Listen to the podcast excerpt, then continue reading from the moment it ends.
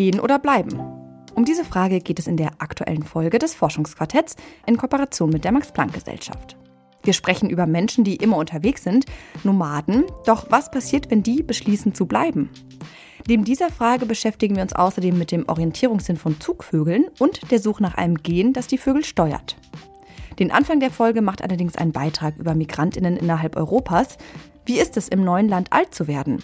Hat sich das Weggehen gelohnt? Diese Fragen wollen wir in den nächsten 30 Minuten beantworten. Ich bin Amelie Berbot und freue mich, dass ihr zuhört. Das Forschungsquartett. Wissenschaft bei Detektor FM. In Kooperation mit der Max Planck Gesellschaft. Menschen, die sich entscheiden, ihre Heimat zu verlassen und in ein anderes Land zu emigrieren, die haben dafür viele Gründe. Im Vordergrund steht die Hoffnung auf ein besseres Leben, egal wie dieses genau aussehen soll. Lebensrealitäten, Träume und Ziele sind schließlich verschieden. Migration heißt für die Menschen auch, Teil einer anderen Gesellschaft zu werden und, zumindest in den meisten Fällen, in der neuen Heimat alt zu werden. Wie geht es den Menschen damit? Inwiefern fühlen sie sich im Alter in ihrer neuen Heimat angekommen? Und wovon hängt dieses Gefühl des Angekommensein eigentlich ab? Hat sich die Migration für sie gelohnt? Dr. Stefan Gruber forscht zur Migration in Europa am Max-Planck-Institut für Sozialrecht und Sozialpolitik in München. Mit seinem Kollegen Dr. Gregor Sand hat er zu diesen Fragen eine Studie veröffentlicht und meine Kollegin Charlotte Müller hat sich die mal genauer angeschaut. Sie ist mir jetzt zugeschaltet. Hallo Charlotte. Hi. Migration ist ja ein riesengroßes Thema. Wie hat sich Stefan Gruber dem denn eigentlich angenähert? Ja, das stimmt auf jeden Fall, was du sagst. Man kann sich dem Thema auch wirklich aus ganz unterschiedlichen Perspektiven nähern. Also der Perspektive des Herkunftslandes, der des Ziellandes oder eben der der Migrantinnen selbst. Und genau um diese letzte Perspektive ging es dann Stefan Gruber und seinem Forschungskollegen da auch. Sie wollten herausfinden, ob sich die Entscheidung der Menschen, in ein anderes Land auszuwandern, für sie im Nachhinein auch ausgezahlt hat. Und dafür haben sie Interviews von Migrantinnen aus der Altersgruppe 50 plus ausgewertet und, das ist an der Stelle vielleicht auch noch wichtig zu sagen, sie haben sich für diese Studie nur die Migration innerhalb Europas angeschaut. Okay, Migration in Europa und 50 plus, das merke ich mir schon mal als Stichworte. Aber wie sind Stefan Gruber und sein Kollege da eigentlich methodisch bei ihrer Studie vorgegangen? Ja, sie haben eine sekundäre Datenanalyse gemacht, also mit Daten gearbeitet, die schon mal erhoben wurden. Und diese Daten, die stammen aus der Studie The Survey of Health, Aging and Retirement in Europe. Das kürzt man mit Share ab. Den Begriff hören wir jetzt wahrscheinlich noch ein paar Mal. Und das ist eine der größten sozialwissenschaftlichen Panelstudien in Europa überhaupt. Die gibt es seit 2004 und wird alle zwei Jahre gemacht, mittlerweile in 29 Ländern. Und somit sind da jetzt schon 140.000 Menschen über 50 befragt worden zu ihren gesundheitlichen, ökonomischen und auch sozialen Lebensbedingungen. Also das ist ein ganz großer und auch inhaltlich super reicher Datensatz. Deswegen hat er sich auch so gut für die Studie von Stefan Gruber geeignet. Und davon mal abgesehen war er auch an dieser Studie beteiligt. Okay, die Daten wurden da also sozusagen recycelt. Aber es klingt so, als wäre dieser Share-Datensatz gar nicht spezifisch auf Migrantinnen ausgerichtet, oder? Ja, das stimmt. Aber unter den Befragten sind eben auch einige, die zum Zeitpunkt der Befragung nicht in dem Land gewohnt haben, in dem sie auch geboren wurden. 2020 waren das gut acht Prozent.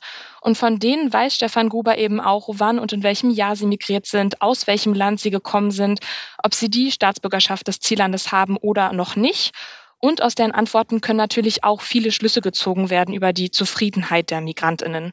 Und Stefan Gruber erklärt hier selbst auch nochmal die Vorteile, mit diesen Ergebnissen von Share zu arbeiten.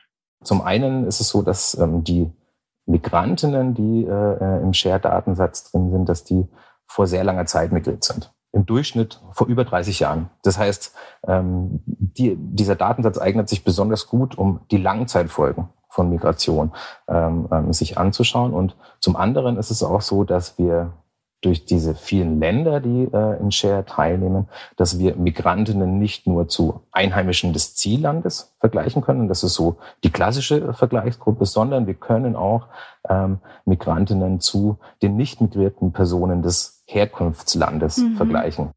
Ja, und gerade diese Vergleiche mit den Menschen im Zielland und im Herkunftsland, die sind so wichtig, um herauszufinden, wie oder ob sich die Lebensumstände von den migrierten Personen im Zielland eben verbessert haben und wie zufrieden sie auch sind mit ihrer jetzigen Situation.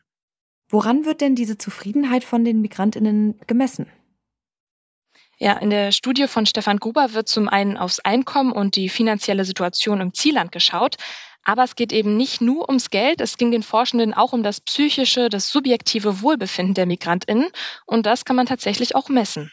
Generell unterscheidet man äh, in der Forschung zu, zu Wohlbefinden und Lebenszufriedenheit zwei Aspekte. Das eine sind die hedonistischen Aspekte des Wohlbefindens. Das, damit meint man die kurzfristigen Emotionen, also sowas wie Freude, Vergnügen, Glücksmomente. Das sind so die hedonistischen Aspekte äh, des Wohlbefindens. Ein anderer äh, äh, Aspekt sind die eudämonistischen äh, Aspekte. Ähm, das bezeichnet eher so die langfristige Perspektive. Also ähm, wie wichtig ist es für mich, ein erfülltes Leben zu führen und äh, mich dabei selbst zu verwirklichen ähm, und auch selbstbestimmt zu sein. Ne? Das sind so die zwei unterschiedlichen ja, ähm, Arten von Wohlbefinden, die man da unterscheiden kann. In seiner Studie hat Stefan Gruber den sogenannten CASP-Index verwendet, der extra für ältere Personen, die sich so am Übergang zwischen Arbeit und Rente befinden, entwickelt wurde. Und der bildet eben die hedonistischen und heumonistischen Aspekte des Wohlbefindens ab. Da werden die Bereiche Kontrolle, Autonomie, Selbstverwirklichung und Vergnügen abgefragt. Und da geht es dann zum Beispiel darum, ob die Personen sich auf den nächsten Tag freuen oder ob sie das Gefühl haben, Kontrolle über ihr Leben zu haben und Dinge tun zu können, auf die sie auch wirklich Lust haben. Okay, dann lass uns jetzt doch mal zu den Ergebnissen kommen. Hat sich die Migration jetzt für die Befragten ausgezahlt oder nicht? Also Stefan Gruber sagt, wenn man das Wohlbefinden von Menschen, die von einem europäischen Land in ein anderes migriert sind, mit denen, die im jeweiligen Herkunftsland geblieben sind, vergleicht, dann zeigen sich positive Effekte der Migration. Wenn man das mal kurz unterscheiden will zwischen den ökonomischen Aspekten und, und dem psychischen Wohlbefinden, also rein ökonomisch, ähm, zeigen, zeigt unsere Studie, dass man durchaus das bejahen kann. Also wenn man Migrantinnen mit ähm, nicht migrierten Personen des Herkunftslandes vergleicht, dann haben sie ein signifikant höheres Einkommen ähm, als die Vergleichsgruppe. Mhm. Ökonomisch kann man also ganz klar sagen, ja, das, diese Migrationsentscheidung hat sich durchaus gelohnt. Wenn wir jetzt den Bereich des psychischen Wohlbefindens uns anschauen, auch da zeigt sich, ja, Migration scheint sich gelohnt zu haben, weil ähm, die Migrantinnen in unserer Stichprobe ein höheres, signifikant höheres Wohlbefinden berichten als Nicht-Migrierte des Herkunftslandes. Also man kann das durchaus bejahen. Es gibt allerdings auch einige Einschränkungen, mit denen man dieses äh, Bejahen äh, trifft. Was für Einschränkungen meint er denn damit? Hm, also Einschränkungen, die gibt es gerade wieder in Bezug auf das Einkommen oder genauer in Bezug auf das relative Einkommen, also das Einkommen im Vergleich zu dem der Person im Zielland, weil mit denen vergleichen sich die Migrantinnen logischerweise auch. Und wenn die Migrantinnen ein ähnlich hohes Einkommen oder sogar ein höheres Einkommen haben als die Einheimischen im Zielland, dann steigt das Wohlbefinden. Okay, ich verstehe. Und wenn das relative Einkommen da nicht heranreicht, dann sind die Menschen auch nicht so zufrieden. Genau, und sie haben eben das Gefühl, dass sich die Migration für sie nicht so richtig ausgezahlt hat. Das ist aber übrigens nicht nur der Fall, wenn es ums Finanzielle geht. Wer ausgewandert ist, ist im Durchschnitt auch deutlich unzufriedener als jemand, der im Zielland aufgewachsen ist. Da spielt stark rein, ob die Migrantinnen die Staatsbürgerschaft des Ziellandes haben oder nicht, ob sie einen einfachen Zugang zum Gesundheitswesen, zu Bildung und Kultur haben. Ja, das kann man, glaube ich, gut nachvollziehen. Halten wir mal fest. Migrantinnen innerhalb Europas sind im Vergleich zu denen, die nicht ausgewandert sind, zufriedener, weil sie im Durchschnitt finanziell besser gestellt sind als ihre ehemaligen Landsleute. Aber im Vergleich zur Bevölkerung im Zielland haben die Eingewanderten oft weniger Geld und fühlen sich deswegen auch weniger wohl. Was für andere Ergebnisse hat die Studie denn noch ergeben? Was konnte Stefan Gruber noch rausfinden? Er hat auch festgestellt, dass die Herkunft und das Alter der Migrantinnen einen Unterschied machen, wie zufrieden sie sind. Wenn jemand aus Nord- oder Zentraleuropa nach Schweden auswandert, und das ist jetzt wirklich nur ein Beispiel, dann unterscheidet sich ihr Wohlbefinden nicht so groß von dem der Einheimischen. Und bei Migrantinnen aus süd- oder osteuropäischen Ländern ist diese Lücke dann aber schon wieder größer, weil es auch größere Unterschiede in den Lebensstandards gibt in den einzelnen Ländern. Und er hat auch herausgefunden, je älter die Migrantinnen sind, desto kleiner werden die Unterschiede zwischen den Migrierten und den Einheimischen. Aber nicht, weil Migrantinnen im Alter irgendwie glücklicher werden, sondern weil das Wohlbefinden bei allen Befragten im Alter einfach sinkt und die Migration da nicht mehr so im Vordergrund steht. Jetzt sind wir auch wieder bei den älteren Migrantinnen. Und du hast ja auch vorhin schon gesagt, Menschen unter 50 wurden in der Studie gar nicht berücksichtigt. Da fragt man sich ja schon so ein bisschen, wie hilfreich sind denn die Erkenntnisse der Studie eigentlich? Ja, das darf man wirklich nicht vergessen. Junge Menschen wurden nicht befragt und die Studie war eben ja auch nur auf die innereuropäische Migration ausgerichtet und deckt zum Beispiel auch gar nicht die Motivation hinter der Migration ab. Aber man kann trotzdem viel aus der Studie mitnehmen, zum Beispiel mit Blick auf den Einfluss der Integrationspolitik der europäischen Länder, nämlich auf den Unterschied der Zufriedenheit zwischen den Migrantinnen und den Einheimischen im Zielland. Dort haben wir festgestellt, dass wenn die Integrationspolitik und in unserem Fall speziell die Politik zur Familienzusammenführung, wenn die offen ist, wenn die ein integratives Klima schafft und leicht zugänglich ist, dann ist diese Lücke besonders klein. Dann fällt also der Unterschied zwischen Migrantinnen und Einheimischen relativ gering aus. Wohingegen in Ländern, wo die Hürde groß ist, ähm, dass meine Familie auch in meiner Nähe sein kann, dort beobachten wir, dass es eine deutlich größere Lücke im Wohlbefinden gibt zwischen diesen beiden Gruppen. Also ganz klar, die Politik kann noch mal ganz viel zur Zufriedenheit der Migrantinnen beitragen. Und klar, je wohler die sich fühlen, desto besser sind sie integriert, dann engagieren sie sich mehr und tragen auch wirklich die Gesellschaft mit. Und davon profitieren schlussendlich alle. Ob und wann sich die Migration innerhalb Europas für die Migrantinnen auszahlt, das hat meine Kollegin Charlotte Müller besprochen und zwar mit Stefan Gruber von der Max-Planck-Gesellschaft für Sozialrecht und Sozialpolitik. Danke dir, Charlotte. Gerne.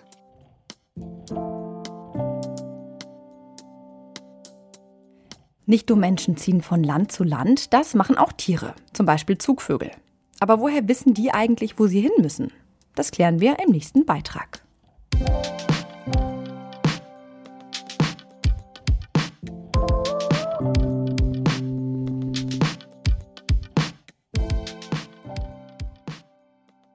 Es ist Mitte September und nicht nur wir bereiten uns so langsam auf die kalte Jahreszeit vor.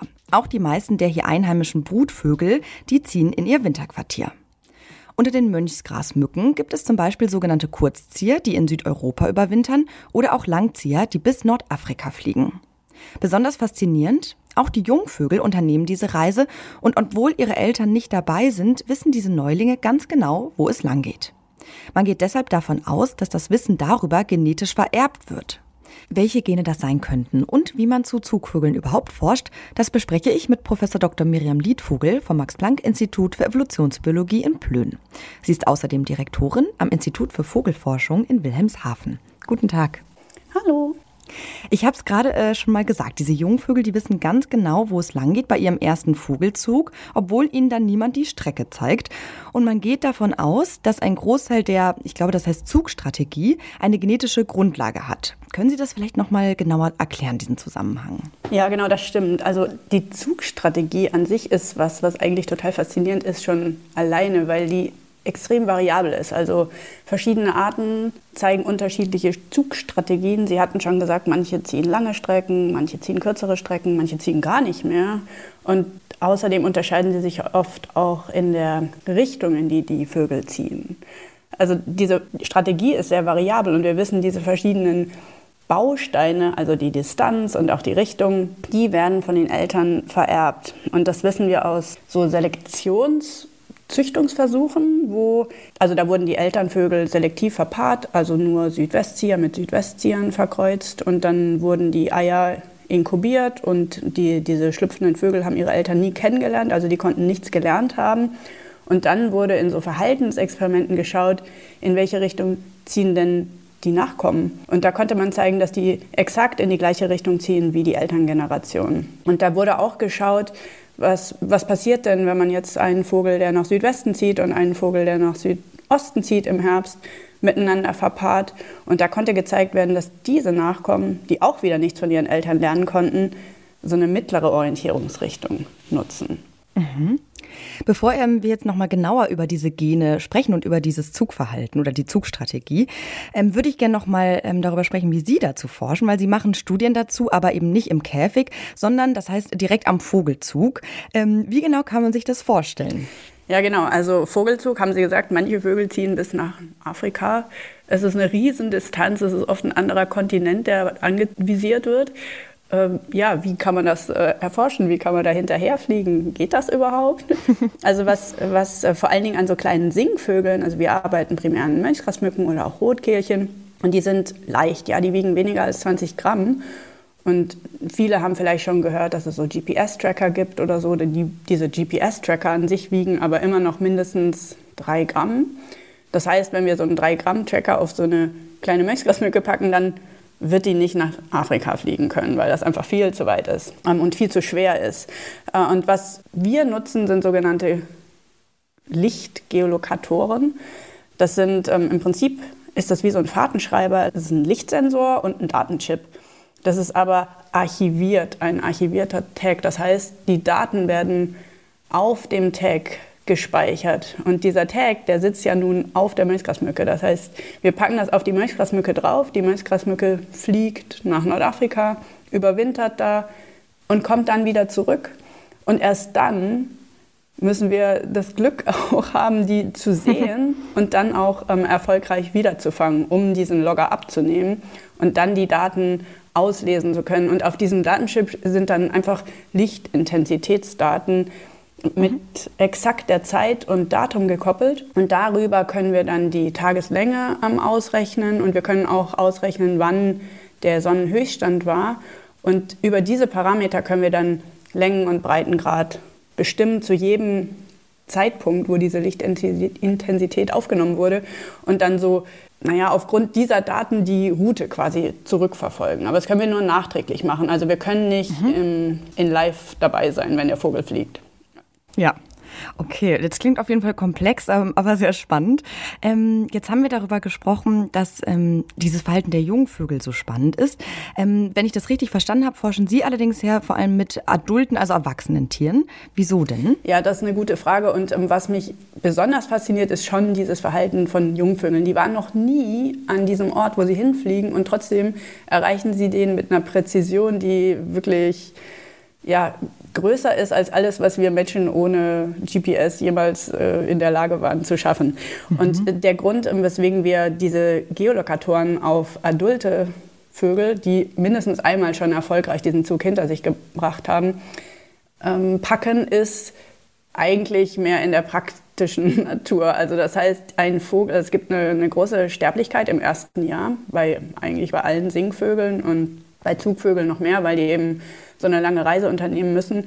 Und das heißt, die, die Erfolgschancen, einen adulten Vogel wiederzufangen, sind höher, als die einen Jungvogel zu, wiederzufangen. Wobei, also die Jungvögel, da wissen wir noch nicht mal genau, kommen die denn überhaupt in, in dieses Brutgebiet zurück, wo sie geschlüpft sind. Bei Adulten weiß man, die sind relativ standorttreu. Das heißt, die kommen mit einer recht hohen Wahrscheinlichkeit auch wieder in dieses Gebiet zurück, wo wir die belockert haben, was für uns natürlich essentiell wichtig ist, weil anders würden wir die nie wiederfinden.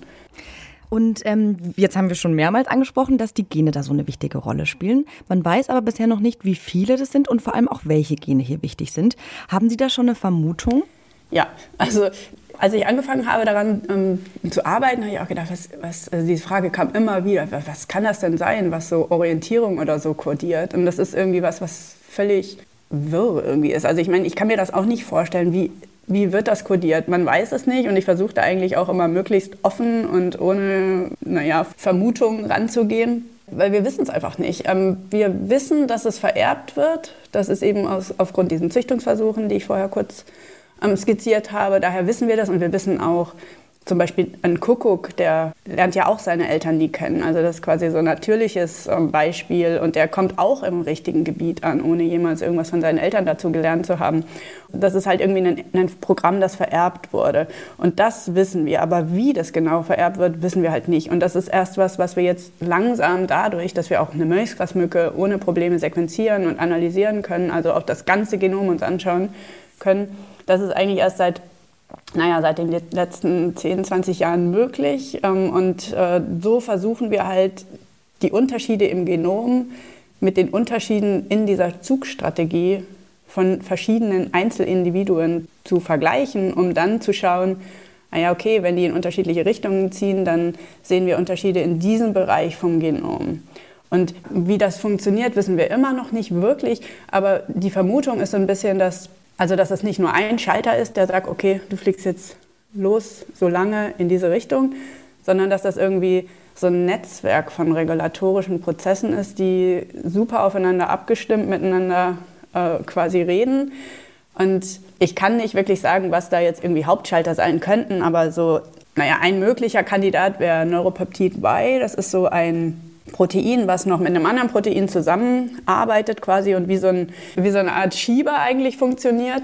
Ähm, und wenn, wenn die in eine Richtung schieben, dann würde quasi der Vogel sehr mager werden. Und wenn die in die andere Richtung schieben, dann würde das ein, ein dicker, fetter Vogel sein, der also was von Vorteil ist, wenn man ein Zugvogel ist, weil man braucht unglaublich viel Energiereserven, um diesen Zug überhaupt schaffen zu können.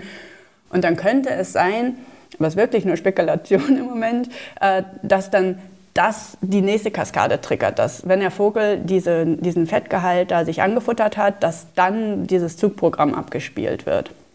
Spannend. Ähm, Genau, da sind noch so ein paar Fragen offen, höre ich raus. Aber ähm, es gibt ja auch noch andere Faktoren neben den Genen, die wichtig sind für Navigation und Orientierung, wenn die Vögel unterwegs sind. Vielleicht können Sie für uns Laien auch noch mal kurz skizzieren, was das denn für andere Faktoren noch sind. Genau, also die genetische Komponente ist halt eine, was auch einen großen Einfluss hat, ist ganz klar irgendwie die Umwelt. Also ist es kalt, ist es warm? Ähm, ist das ein Vogel, der alleine zieht oder ist es ein Vogel, der in so einem Sozialverband fliegt, wie zum Beispiel der Storch oder Stare und Schwalben oder so sind so typische Beispiele. Fliegt der Vogel tags oder fliegt der Vogel nachts? Und ähm, je nachdem, wann der Vogel fliegt und ähm, wie die Zugstrategie so aussieht, äh, nutzen die Vögel halt unterschiedliche Referenzsysteme, um diese Richtung zu halten. Also wenn wir uns vorstellen, wir fliegen da irgendwo nach Afrika und haben eigentlich keine Ahnung, wo das genau ist, dann nutzen wir ja auch eine Karte oder einen Kompass oder irgendwie sowas. Und so ähnlich machen die Vögel das auch. Und die nutzen als Kompasssysteme, wissen wir, dass so ein Tagzieher kann die Sonne nutzen. Die Sonne ist dann kompensiert mit der Zeit, weil die, der Sonnenhöchststand, ähm, ja, also ist dann schon hilfreich zu wissen, welche Tageszeit es ist, ähm, um, um die Sonne als Orientierungspunkt zu nutzen. Und ein nachtziehender Vogel, der kann die Sterne nutzen. Da wissen wir noch nicht komplett, wie das funktioniert, aber ähm, wir gehen davon aus, dass das Zentrum von der Rotation von diesem Sternenhimmel dem Vogel signalisiert, da ist der Pol und ähm, in die andere Richtung ist der Äquator. Und ein Referenzsystem, was immer da ist, egal ob es Tag oder Nacht ist und egal ob Wolken da sind oder nicht, ist das Erdmagnetfeld. Und da wissen wir, dass Vögel, auch sesshafte Vögel, wissen wir, dass die das Erdmagnetfeld nutzen zur Orientierung. Aber vor allen Dingen bei Zugvögeln ist das eben eine große Relevanz. Und da wissen wir, dass die Vögel diesen Inklinationswinkel der Feldlinie nutzen. Also für den Vogel ist im Prinzip nicht so wichtig, ob das jetzt nach Norden oder nach Süden geht. Für den Vogel ist wichtig, es geht Richtung Pol oder Richtung Äquator. Okay. Vielleicht äh, jetzt zum Abschluss. Ähm, wir haben nicht mehr so viel Zeit, aber noch als letzte Frage. Was ist denn Ihr langfristiges Forschungsziel? Na, mein langfristiges Forschungsziel ist schon eben zu verstehen, was sind diese Gene, die dieses komplexe Verhalten ähm, koordinieren und auch modulieren. Und ist das irgendwie ein Programm, was alle Zugvögel nutzen? Oder wie unterscheidet sich zwischen den verschiedenen Arten? Und ähm, wie, wird, ja, wie wird Richtung kodiert? Das ist schon so die Frage, mit der ich auch angefangen habe. Das ist eine Sache, die, die, die würde ich gerne verstehen. Also das wäre schon was Tolles, äh, wenn ich sagen könnte, okay, ich weiß jetzt, wie Richtung kodiert wird. Mhm. Über die Genetik des Vogelzugs habe ich mit Miriam Liedvogel gesprochen. Sie ist Direktorin am Institut für Vogelforschung in Wilhelmshaven und forscht außerdem am Max-Planck-Institut für Evolutionsbiologie in Plön. Vielen Dank für das Gespräch und Ihre Zeit. Dankeschön.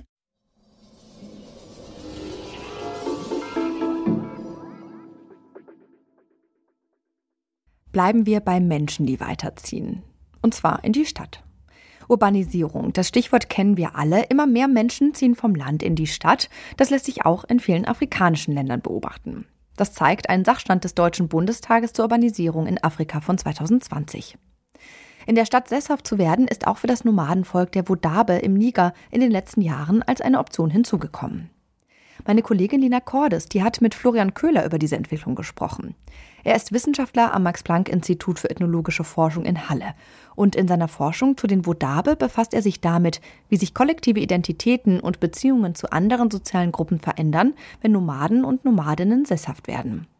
Erst einmal wollte Lina Cordes im Gespräch von ihm wissen, wer die Wodabe denn genau sind und was sie auszeichnet. Die Wodabe sind eine Untergruppe der Fulbe, die in Westafrika traditionell als nomadische Viehhalter gelebt haben und sich auf diese Weise, also durch ihre Mobilität als Viehhalter, über eine ganze Vielzahl von Ländern verbreitet haben. Heute findet man sie von Senegal bis Zentralafrika und in kleineren Gruppen sogar bis in den Sudan und nach Äthiopien. In sich sind die Fulbe ziemlich heterogen, aber was sie eint, ist ihre gemeinsame Sprache, das Fulfulde, und ja, man könnte sagen, das Verständnis einer gemeinsamen Herkunft und kulturellen Tradition, die eben ganz stark auf der Identität als mobile Viehhalter aufbaut. Auch wenn die Alltagsrealität vieler Fulbe heute weit davon entfernt ist. Ja, und innerhalb dieser riesigen Gruppe von, ich glaube, inzwischen schon über 40 Millionen sind die Wodabe nur eine relativ kleine Splittergruppe. Allerdings eine, die schon lange die Aufmerksamkeit von Ethnologen auf sich gezogen hat, weil sie sich lange Zeit eben diese hochmobile Lebensweise als rinderzüchtende Nomaden sozusagen in Reihenform erhalten haben. Und ähm, tatsächlich findet sich bis heute bei den Wodabe in Niger diese nomadische Lebensweise auch wieder, wenn auch insgesamt sicher am Abnehmen bzw. großen Veränderungen unterliegend. Und letztendlich sind es ja genau diese Veränderungen, die auch den Gegenstand meiner Forschung bilden. Okay, da sprechen Sie mit Ihrer Forschung schon das richtige Stichwort an. Vielleicht können Sie ja noch mal kurz erzählen, welchen Zugang Sie denn überhaupt zu diesem Thema haben, beziehungsweise was hat Sie denn zu Ihrer Forschung motiviert? Ja, ich habe vor meiner Forschung einige Jahre in Niger in Projekten gearbeitet, die bereits sehr stark auf das Thema viehhalterische Mobilität zugeschnitten waren. Ähm, das war zunächst mal der thematische Zugang. Das ist dann, als ich zurück in die ethnologische Forschung gegangen bin, ausgerechnet die Wodabe wurden war auch ein bisschen Zufall, weil ich direkt bei meiner ersten Ankunft in Niger in engen Kontakt zu einer städtischen Wodabe-Familie gekommen war. Also genau zu dem Milieu, das ich dann auch zu meinem Forschungsthema gemacht habe. Und natürlich haben diese Kontakte dann den Zugang sehr erleichtert. Und in Ihrer Forschung haben Sie sich dann ja unter anderem damit beschäftigt, welche Gründe es für Nomaden gibt, sesshaft zu werden. Welche Beweggründe sind denn das? Hm, ich denke, dabei muss man zunächst mal zwei Dinge unterscheiden. Einerseits gibt es eine Tendenz zur Sesshaftwerdung im ländlichen Bereich, das heißt die Aufnahme von Landwirtschaft zusätzlich zur Viehzucht. Und auf der anderen Seite gibt es eine weit verbreitete Arbeitsmigration in Städte innerhalb der Region. Die Gründe sind zunächst einmal die gleichen, nämlich dass die Viehhaltung allein keine ausreichende Lebensgrundlage mehr hergibt. Im Grunde hat es im Niger während der großen Saheldürren in den 70er und 80er Jahren begonnen. Das war die Zeit, die im Grunde bis heute unser Bild der Sahelregion prägt. Damals ist der Regen ausgeblieben, viele Nomaden haben beinahe ihre gesamten Herden verloren. Ähm, die Wodabe sind da natürlich auch kein Einzelfall. Das gleiche gilt zum Beispiel für die Tuareg und andere Nomadengruppen. Viele sind damals in die Städte gegangen, nicht zuletzt auch deshalb, weil dort zum Beispiel Hilfsgüter verteilt wurden.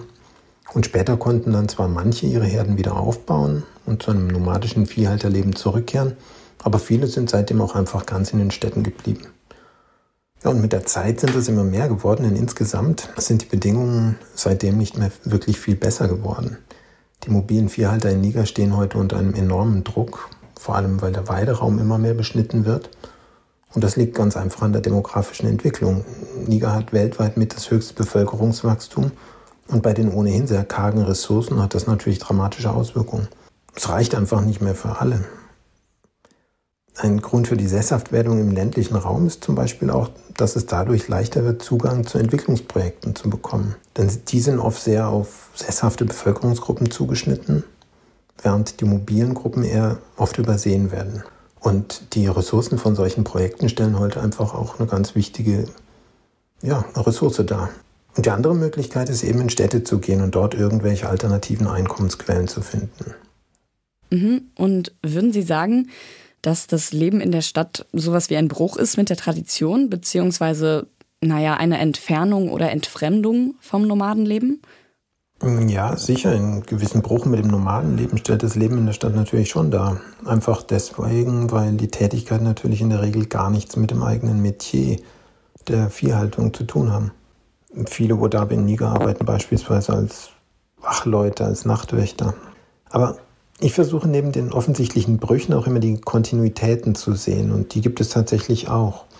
Denn die Geschichte der Wodabe ist im Grunde eine Geschichte der Migrationen.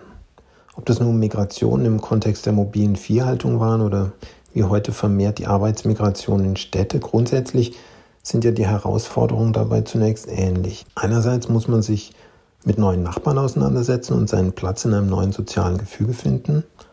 Ob das nun den Umgang mit anderen ethnischen Gruppen im ländlichen Bereich äh, betrifft oder äh, mit anderen gesellschaftlichen Gruppen in der Stadt. Und die andere große Herausforderung im Migrationskontext ist ja das Getrenntsein von der sozialen Gruppe, aus der man stammt, also der Familie und dem Freundeskreis. Und wie würden Sie sagen, gehen die Wadabe mit dieser Herausforderung um? Was hier eine wichtige Rolle spielt, ist, denke ich, dass die Entfernungen bei der Land-Stadt-Migration hier in dieser Region meist nicht unüberbrückbar sind und soziale Beziehungen sich durchaus aufrechterhalten lassen. Und das ist vielleicht auch gerade das Interessante, dass die Migranten gar nicht so sesshaft sind, sondern weiterhin sehr mobil bleiben. Dadurch entstehen neue Formen der Mobilität zwischen Stadt und Land. Und ähm, es ist für diejenigen, die in den Städten arbeiten, in der, in der Regel tatsächlich möglich, einen regelmäßigen Kontakt zu den Verwandten zu halten, die weiter als Viehhalter leben. Heutzutage geht das sogar immer besser durch bessere Verkehrsinfrastruktur und neue Kommunikationsmittel, vor allem das Handy. Das stellt man sich hier vielleicht gar nicht so vor, aber selbst in entlegenen Gegenden in der Weidezone von Niger sind die Leute bestens vernetzt und haben praktisch allein Handy. Und das macht natürlich es sehr viel leichter, in Kontakt zu bleiben mit der Herkunftsgemeinschaft. Und dieser rege Kontakt ist nicht nur von sozialer Bedeutung, sondern letztendlich auch von wirtschaftlicher. Migranten, die es in der Stadt irgendwie geschafft haben und ein Auskommen haben, sind in der Regel sehr solidarisch, wenn es darum geht, ihre Verwandten auf dem Land zu unterstützen.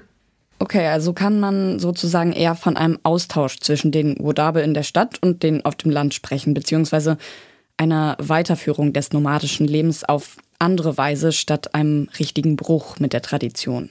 Ich würde sagen, Solange es diese nomadische Lebensweise überhaupt noch gibt, ist der Bruch auch nicht komplett. Gerade weil es vielen Migranten, insbesondere in der älteren Generation, schwerfällt, sich mit der Rolle des Städters zu identifizieren, ist die soziale Orientierung hin zur Herkunftsgesellschaft meist noch sehr stark. Gerade viele ältere Migranten betrachten ihre Arbeit in der Stadt überhaupt nur als vorübergehende Ausweichstrategie und würden sich jederzeit noch weiter primär als Viehhalter identifizieren, selbst wenn sie schon seit Jahren oder Jahrzehnten in der Stadt sind. Und davon abgesehen, manche kehren im Alter tatsächlich zurück aufs Land.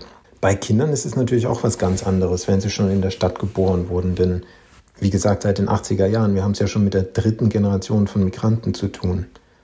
Diese Kinder empfinden natürlich keinen Verlust oder keine Entfremdung vom Nomadenleben. Im Gegenteil. Meistens kennen sie dieses Leben höchstens von Besuchen bei den Großeltern in den Schulferien.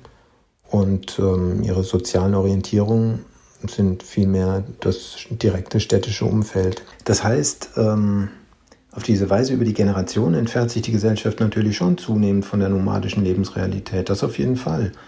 Aber es sind eben eher graduelle Veränderungen, wo einzelne Elemente verschwinden und andere fortbestehen, wo neue Einflüsse stärker werden. Damit verändert sich letztendlich natürlich auch das, was man eine kollektive kulturelle Identität nennen könnte. Und von der älteren Generation wird es zweifellos auch manchmal als Verlust empfunden, also Verlust an Identität.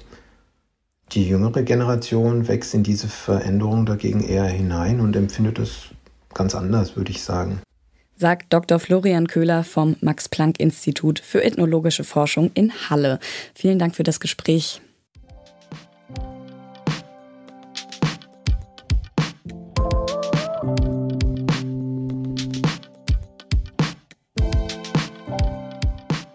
über Zugvögel, die im Winter Richtung Süden fliegen, Nomaden und Nomadinnen, die bleiben und europäische Migranten und Migrantinnen, die gehen, haben meine Kolleginnen Charlotte Müller, Lina Cordes und ich berichtet.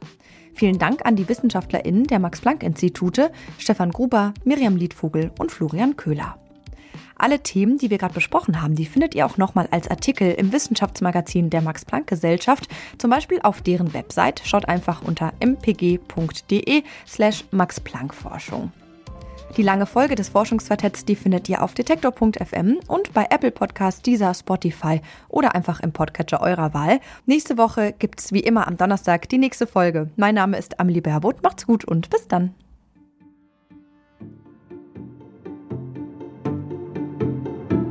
Das Forschungsquartett. Wissenschaft bei Detektor FM. In Kooperation mit der Max Planck Gesellschaft.